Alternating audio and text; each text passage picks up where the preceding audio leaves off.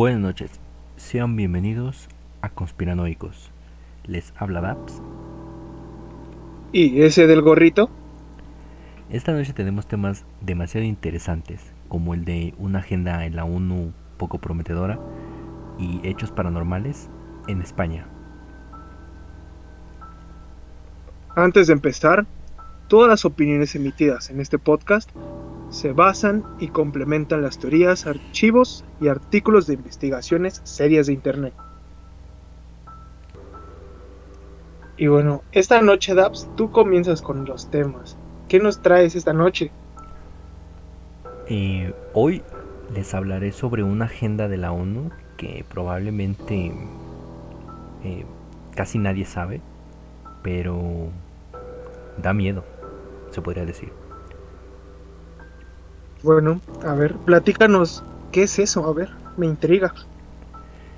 Y bueno, pues esta es la Agenda 21, denominada así por la ONU, y este es un plan de acción propuesto por la Organización de las Naciones Unidas para conseguir entre todos los países un desarrollo más sostenible para este siglo. Ese documento fue aprobado y firmado por 173 gobiernos en la Conferencia de las Naciones Unidas sobre el Medio Ambiente y Desarrollo Sustentable en Río de Janeiro en 1992, donde supuestamente ahí se hizo un llamamiento para que los gobiernos eh, pongan en marcha sus propios procesos de esta agenda que su propósito principal, dicen ellos, es la sustentabilidad del planeta. Eh, tiene bastantes objetivos, también como eh, alcanzar igual, igualdad social entre los países y que la población esté un poco mejor y sea más sustentable. Pero tal vez hay algo detrás de todo esto porque resulta que solamente hay una manera de alcanzar la sustentabilidad, ya que es casi imposible lograrla con demasiada población. Y es que eh, los países de primer mundo son los que gobiernan generalmente y alentan todas las decisiones de la ONU. Y la cooperación internacional, entre comillas, está también controlada por ellos. Eh, pero la ONU en dicha dichosa en la dichosa agenda eh, también se establecen medidas para controlar la población y que ellos le llaman lograr una población más sostenible, mm, como si se tratara de una plaga, mm, se podría interpretar como una técnica o un plan de despoblación para que incite a los gobiernos eh, a hacer mm, a dejar menos huella en el mundo para que sea más sustentable para el futuro. Según la ONU, este plan de acción integral y llevada a cabo por los principales grupos en el gobierno se deben tomar a nivel mundial, nacional y local. Y aunque según ellos, eh, pues el lenguaje utilizado en este informe de 70 páginas es muy ambiguo y abierto a, la interpretación. Las intenciones en ciertas secciones son claras. Disminuir el impacto ambiental y en otras habla de detener la sobrepoblación y controlar la masa eh, pues la masa de gente para que no deje huella esto parece a simple vista algo positivo, pero eh, leyendo detalladamente podría tomarse a otra con otro objetivo, para lograr una despoblación a gran escala, también se relaciona con la epidemia que está pasando.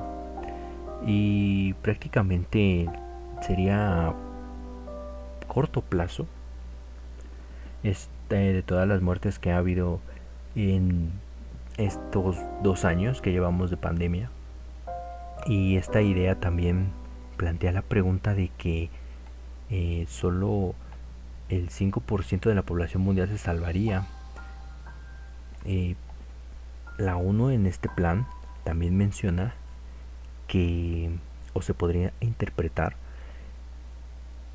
que se tendrían que erradicar el 95% de la población mundial para volver a empezar desde cero y poder controlar nosotros la huella que dejamos de el impacto ambiental y que se pueda rescatar de nuevo. Este plan se escucha un poco descabellado, ya que implica matar el 95% de la población. Y eso, según este plan, el 2030 sería como el primer límite para eh, alcanzar la primera etapa de este gran plan de sustentabilidad mundial. Eh, las Naciones Unidas generalmente eh, a veces toman decisiones positivas en algunos aspectos y también influyen en simples cambios de políticas a nivel gubernamental. Y estas ideas que se podrían tomar un poco negativas, el plan podría ser eh, exitoso probablemente, eh, pero los planes de ese tamaño y, alcance también requerirían de la confabulación de al menos todos los gobiernos de primer mundo, que es algo muy probable que se esté dando, eh, ya que estos países controlan demasiado las Naciones Unidas. También sin mencionar que la cantidad de recursos y esfuerzo que se necesitaría para mantener cubierto algo como esto serían astronómicos. Mm, la pandemia ha asesinado a demasiada gente pero no ha, no se ha encargado ni de la mitad de la población. Probablemente venga lo peor o solamente termine como teoría. Y muchas personas también eh, aseguran que este plan coincide con, con los tiempos eh, debido a que todo esto de, la pandemia y eh, la falta de agua, que algunos gobiernos también se dice que están limitando el suministro de agua potable, diciendo que se están quedando sin agua para tomar, así también reduciendo la población en este plan algo loco de la ONU para el crecimiento de la población.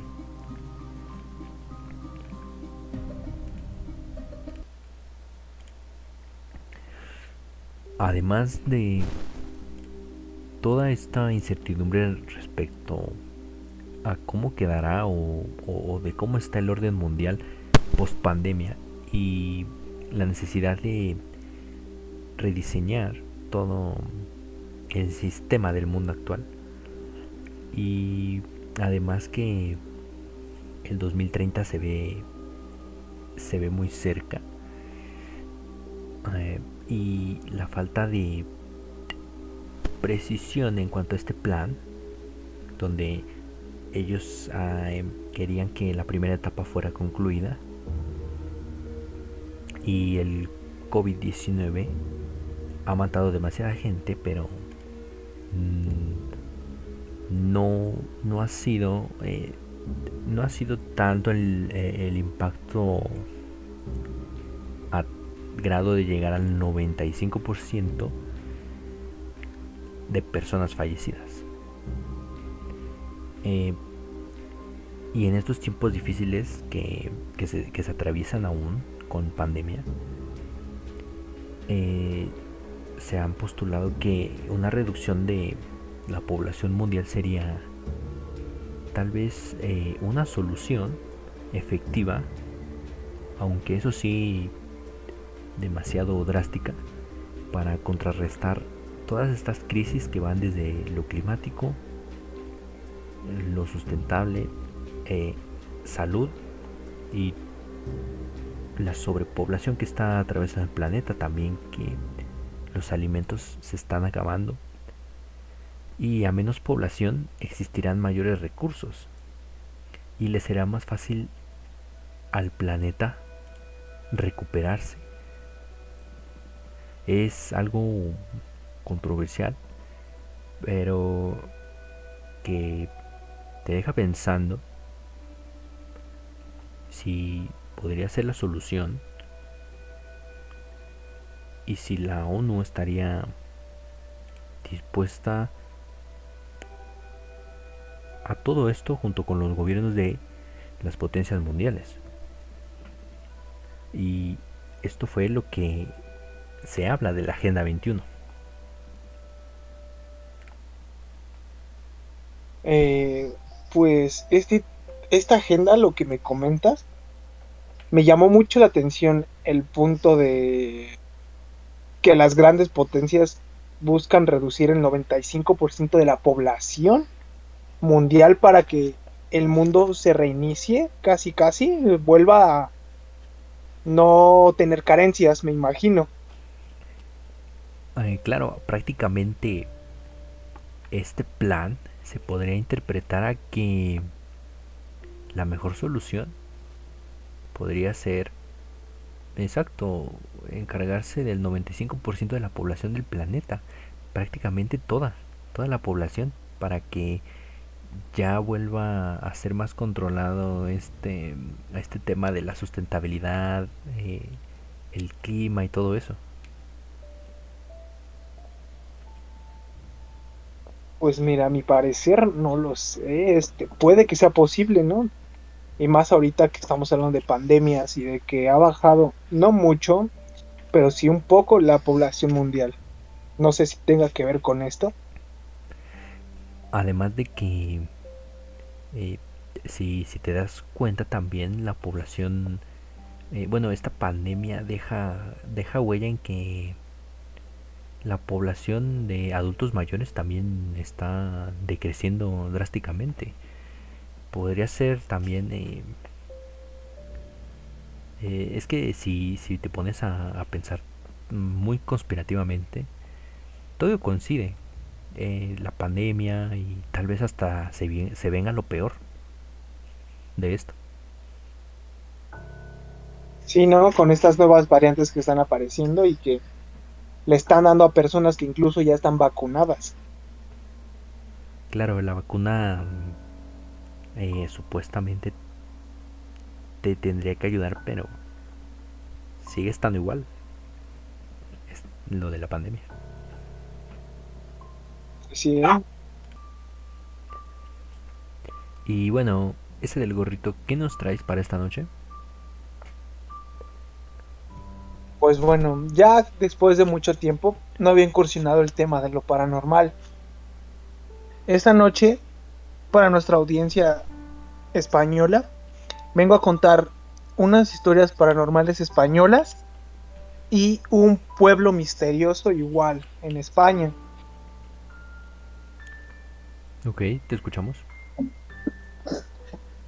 La primera historia se llama El misterio de la casa de socorro. Esta casa todos la recordarán por su vieja función sanitaria y pocos son los que no han pasado por sus dependencias para ser atendidos de algún problema de salud. Esto pasó en Almería, España. Y también comienzan los fenómenos extraños con los testimonios de aquellos que lo han vivido, que han vivido lo imposible. Comentan, a mí no me ha pasado nada, pero a otros compañeros ya gastaban bromas diciendo que había fantasmas y que este lugar estaba encantado. Unos días nos encontrábamos las herramientas por los suelos. Desaparecían objetos. Había quien hablaba de cosas raras que ocurrían en su interior. En el edificio se hallaron documentos de la época en la que fue casa de socorro, partes médicos, de ambulancia, intervenciones en traumatología, donaciones de sangre, etc. Pero los hechos comenzaron a tomar peso cuando allí se pusieron las secciones del ayuntamiento de Almería. Rebeca Gómez decía, como la gente contaba cosas, a veces me daba repelús estar sola en el despacho, pero no recuerdo ningún detalle significativo que me haya sucedido. Eran las limpiadoras y algunas secretarias las que comentaban las historias.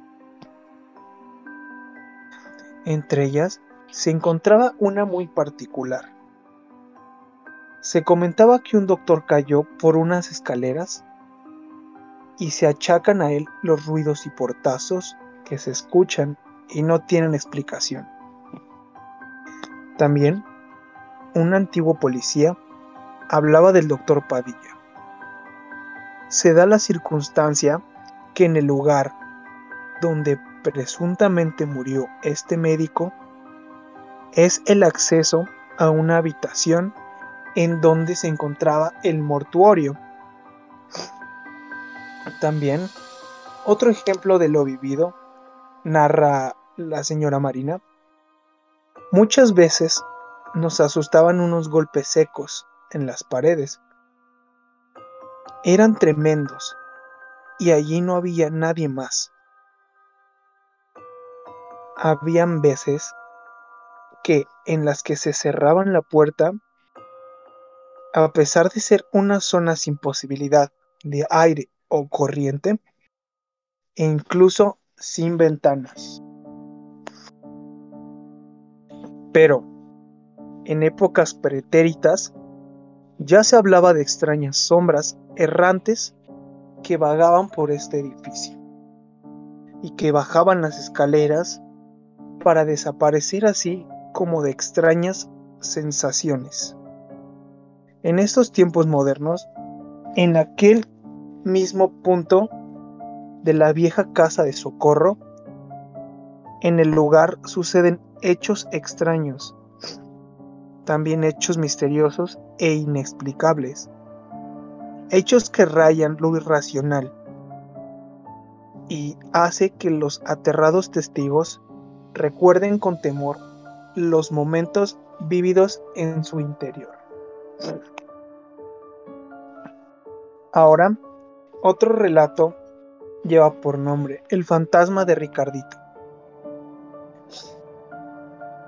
Uno de los casos más conocidos de casas encantadas de la ciudad de Almería lo encuentran sin duda alguna en la Rambla Federico García Lorca,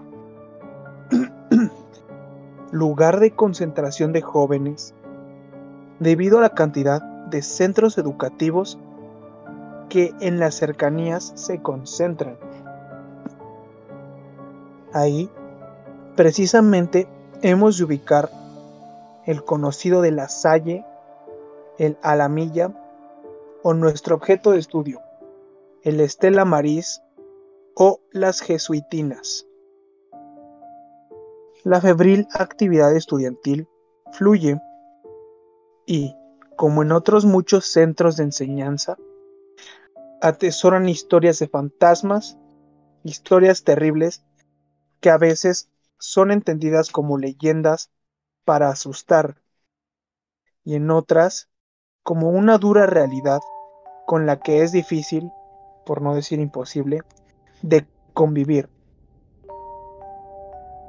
Allí en sus aulas se manifiesta el fantasma de Ricardito, el alma de un niño que vaga eternamente por sus pasillos y del que todos los estudiantes tienen conocimiento.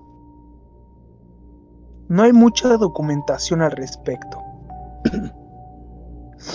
pero se cree que hay que remontarse a la época de la Guerra Civil Española para encontrar la pista de este niño. De nadie que se quedó entre las cuatro paredes del centro. Durante ese periodo negro de la historia de España, se encerraban allí a los niños y uno de ellos pudo haber fallecido, quedando su espíritu atrapado en este mundo que le cegó la vida. La figura del niño fantasma ha sido vista por alumnos, profesores y conserjes de diferentes ocasiones, igual que describen toda una suerte de fenómenos inexplicables, tales como luces que se encienden y se apagan, puertas o ventanas que se abren y cierran solas, voces que surgen de la nada, extrañas luminiscencias en el interior del colegio, cuando éste permanece cerrado o a altas horas de la madrugada, e incluso sillas que se aparecen apiladas en el centro de la clase, en lugar de cada una junto a sus mesas. Fenómenos inquietantes que unos prefieren ignorar y otros creer antes que no vivir en sus propias carnes. Estas son las habituales bromas del fantasma Ricardito. Y ya, para finalizar mi tema, te platicaré de un pueblo en el que se cree que está maldito. Su nombre es Ochate, el pueblo maldito que inhaló la muerte. Tres fueron las epidemias que devastaron el pueblo de Ochate, quedando solitario y engullido por la naturaleza. Más tarde, se vivieron diferentes avistamientos y luces en el cielo extrañas desapariciones, escabrosas voces que rompían el silencio, densas nieblas emergen en el despoblado, sombras antropomorfas y suicidios. Así es, esto es el Rochate, el pueblo maldito. A tan solo 20 kilómetros de Vitoria Gasteiz nos topamos con uno de los lugares que más expectación ha suscitado entre la multitud. Un rincón del condado de Treviño, con un oscuro pasado lleno de misterios sin resolver. O quizá esos enigmas han sido infundados por una antigua historia adornada a base de leyendas locales veremos más a fondo Chate y descubramos qué es lo que es su realidad. La leyenda de este pueblo fantasma comienza en 1981, cuando periódicos y diarios especializados de la época publican una fotografía bajo el título El ovni de Treviño. Esta foto es tomada por Prudencio Guerrero, un joven vitoriano que paseando por las inmediaciones de Aguillo se topó con una especie de bola incandescente. Pero no es hasta 1982 que estalla el revuelo de Ochate a raíz de esta su fotografía. Muguruza se, se interesa por la zona, en especial por Ochate llevando a cabo varias investigaciones sobre el pueblo abandonado. Es cuando a una historia y leyenda, publicando un artículo en la revista paracientífica más importante de la época, Mundo Desconocido, el cual revolucionó por completo a las masas. Este es el comienzo de la historia negra que ha rodeado a Ochate durante años y la adopción del, del sobrenombre Ochate el pueblo maldito. Hasta aquí se acercaron aficionados a lo paranormal, investigadores, ufólogos, etc. Incluso se han llevado a cabo rituales, sesiones de Ouija y de espiritismo.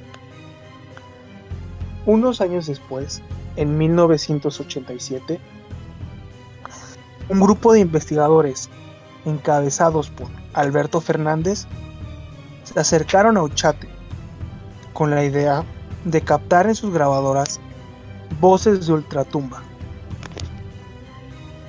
Estos consiguieron captar dos psicofonías, convirtiéndose en las más famosas del lugar.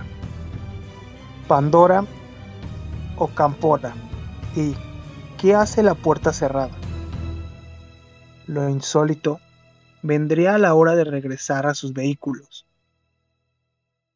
Los compañeros de Alberto lo encontraron asfixiado dentro de su auto con las ventanillas precintadas. Con el paso del tiempo, todo parecía calmarse, pero no tardó en llegar una nueva inyección de misterio. En 1999, Iker Jiménez publica su libro Enigmas sin resolver donde vuelve a hacer hincapié en los fenómenos paranormales ocurridos en este pueblo, añadiendo a lo ya conocido por Muguruza, misteriosas nieblas que aparecen como por arte de magia, varios suicidios y seres extraños que recorren la zona.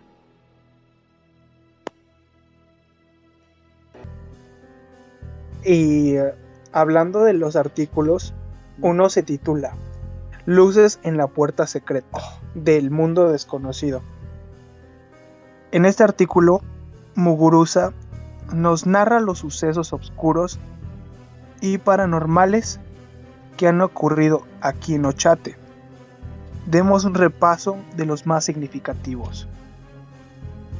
Este pueblo sufre en el siglo XIX tres graves epidemias, en apenas una década. La primera fue en 1860. Es protagonizada por el tifus. Poco después, en 1864, llega la viruela. Y así, finalmente en 1870, y la más devastadora, Ochate, es azotada por el cólera, dejando tal número de cadáveres que ya no cabían en el cementerio. Vecinos de los pueblos cercanos tienen que llevar a cabo los enterramientos en una ladera cercana. Lo realmente misterioso es que esta epidemia solo afectó a este pueblo maldito. Dos años antes del exterminio, el párroco del pueblo, Antonio Villegas, desaparece para siempre de camino a la ermita Burgondo. Nunca más se supo de él. Muguruza también hace hincapié en la desaparición de un vecino de Marquinés, varios perros y extrañas luces que recorren los cielos.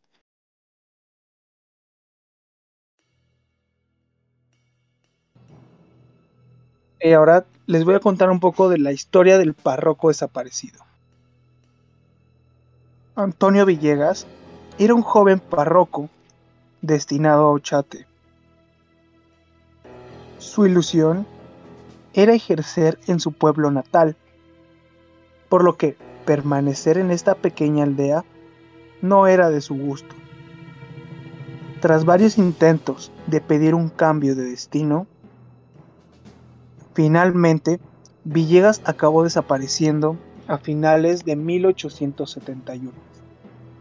Se supo en varias ocasiones, a través de una carta escrita por Villegas, el cura de Imiruri, en 1872, y una investigación por parte del obispado de Calahorra en 1885 que Villegas había establecido en Brasil junto a su antigua sirvienta, de la cual estaba enamorado. Con estos datos se rebate por completo la historia de Muguruza, que sostenía que Antonio Villegas había desaparecido en 1868 mientras acudía a la ermita de Burgondo. Como puedes observar, tampoco coinciden estos los años de desaparición.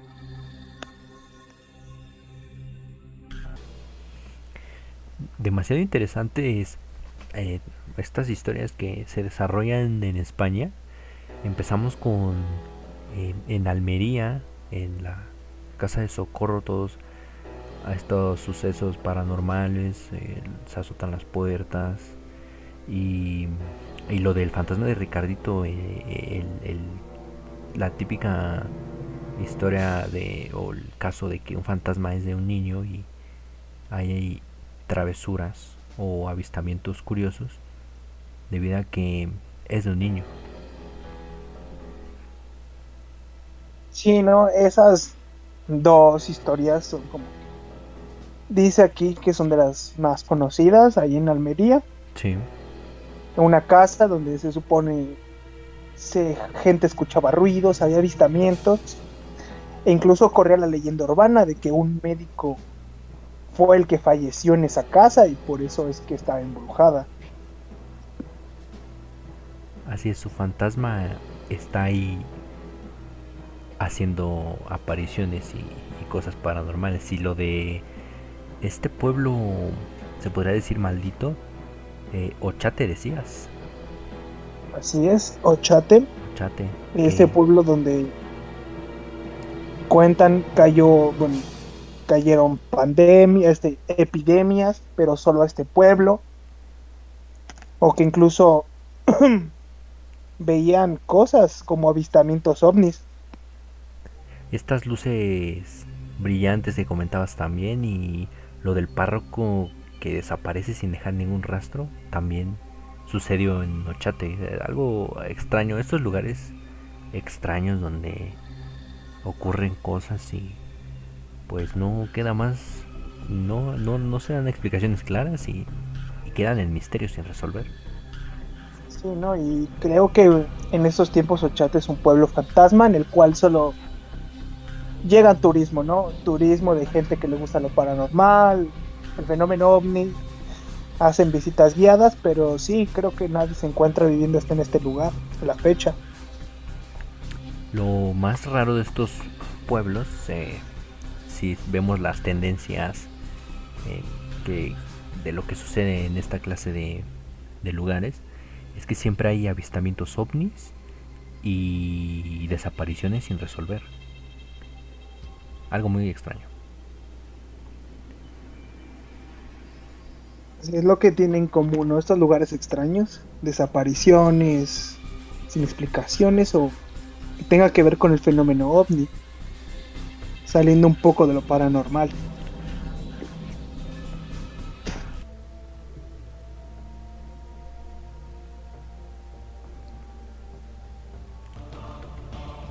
Y bueno, creo que esto ha sido todo. Hemos llegado al final del capítulo.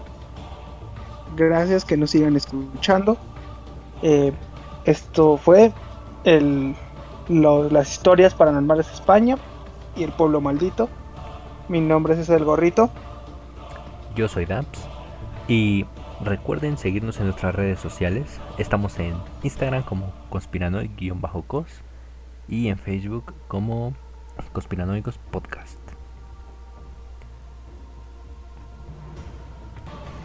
Hasta la próxima. Hasta la próxima.